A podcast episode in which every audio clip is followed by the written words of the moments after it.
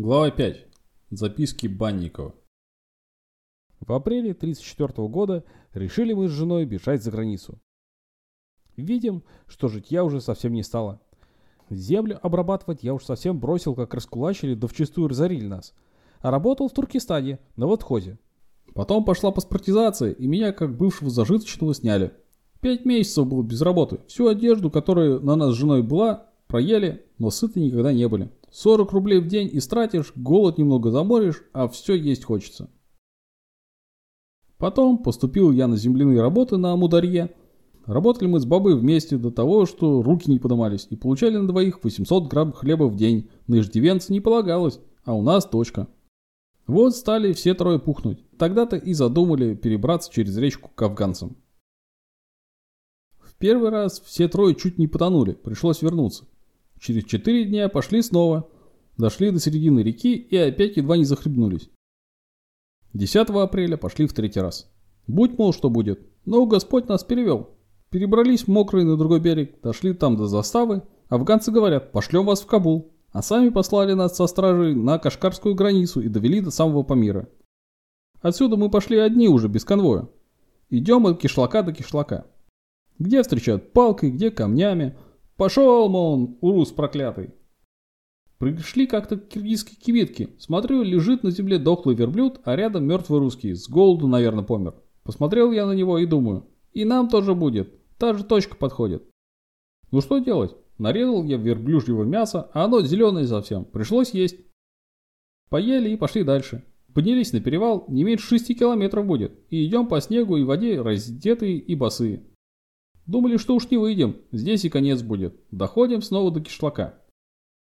Киргизы выскочили из кибиток и гонят нас палкой. Не только поесть, переночевать не пускают. Приходилось перед ними даже на коленке становиться, проситься ночевать. Жена совсем была больная, тащала, едва на ногах держалась, да и девочка ослабла вовсе. Делать нечего, потащились дальше. Доходим до индийской щели, и здесь нас какой-то мусульманец уже так хорошо встретил.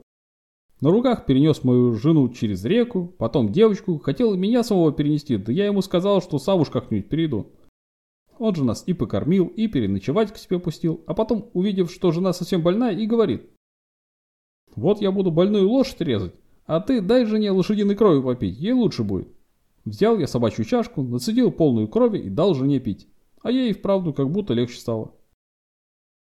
Переночевали мы здесь еще ночь, а на утро, когда встали, хозяин говорит. Твоя жена на перевале все равно помрет. Иди лучше на Тушкурган, там легче дорога. Мы послушались его. Идем, холод, снег валит, то дождь пойдет. Ноги поранены, опухли. Жена и дочка в голос обе плачут и не знаем, скоро ли дойдем. А дело к ночи, буран сильный. Потом стало видно заставу. Тут нас встретили, обогрели и накормили. Хорошие киргизы были. Двое суток у них простояли и пошли дальше. Идем опять день, два, ночуем, где под камнем, смотрим юрты. Подходим, просим поесть, а хозяева, киргизы, понатащили нам рогов до бараньих ног и кричат «На, Валурус, кушай!» Даже ночевать не пустили. Что поделаешь, легли снова под камнем и поесть нечего. Утром притащила собака одного киргиза сурка. Киргиз отобрал у пса, да нам отдал. Я ободрал его, поджарил на огне и стали есть, а потом пошли дальше. На другой день дошли до Большого канала, немного тут поели и переночевали в пустой кибитке. Под самым Ташкурганом встретили нас аскеры и говорят «Урус, кушать хотите? Так идите к нам в кибитку, дадим ноны». Пошли мы, нам действительно дали чаю с хлебом, поели, попили и собираемся уже идти дальше, а они мне говорят, что отдал им жену и девочку, иначе, дескать, сейчас застрелим. Пошел я из кибитки, жена и девочка за мною. Аскер выходит, тоже вынесли винтовки, тут же зарядили и гонят меня от жены с дочкой. Затащили их в кибитку, но тут какой-то спор у них произошел, а мы тем временем снова собрались вместе, да и скорее ходу. Пришли в Ташкуркан к самой, значит, китайской границе. Есть нечего, пришлось побираться. Через день-два взяли меня на работу плотником, платили по два фунта кукурузной муки в день, а нас трое. Как хочешь, так и живи. Жена ходила с дочкой, побиралась, а я целый день работал.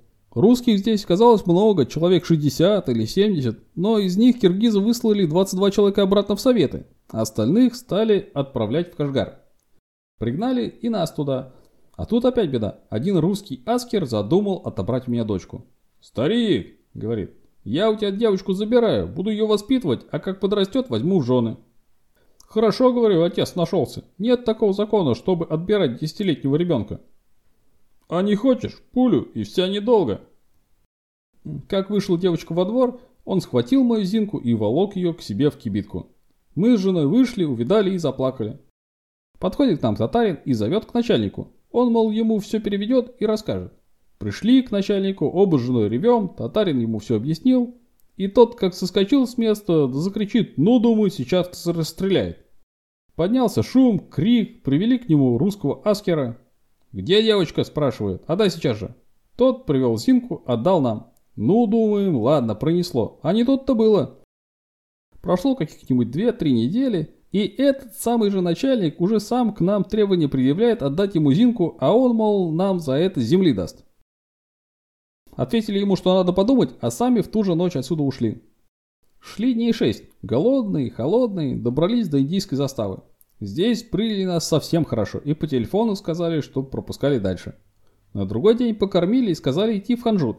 Добрались и до Ханжута, а тут нас вызывает уже сам хан. Такой уж добрый и хороший человек выслушал нас, выдал всем по две рупии и бязь метров четыре на одежду, а девочке платок красный и говорит. Я вас направляю в Гильгит и дам вам проводников, которые вас кормить и поить будут. Все так, как он сказал и было. Проводники кормили нас и довели сначала до Гильгита, а оттуда в Сернагар. Здесь уж и вовсе отдохнули. Каждому выдавалось по две рупии в день, а на ребенка рупию. Живем, отдыхаем, денег хватает, даже остается. Пожили несколько месяцев, а как стали англичане отправлять нас дальше, выдали каждому по 200 рупий. Приехали мы с женой и девочкой в Бомбей и сразу поступили на работу. Я плотничал, жена стирала, девочку отдали в английскую школу на полный пансион. Так прошло 6 месяцев, я себе плотничий инструмент справил, граммофон купил и фотографический аппарат. И снимать научился, по рупии за урок платил. А потом пришло предложение отправиться в Бразилию на землю.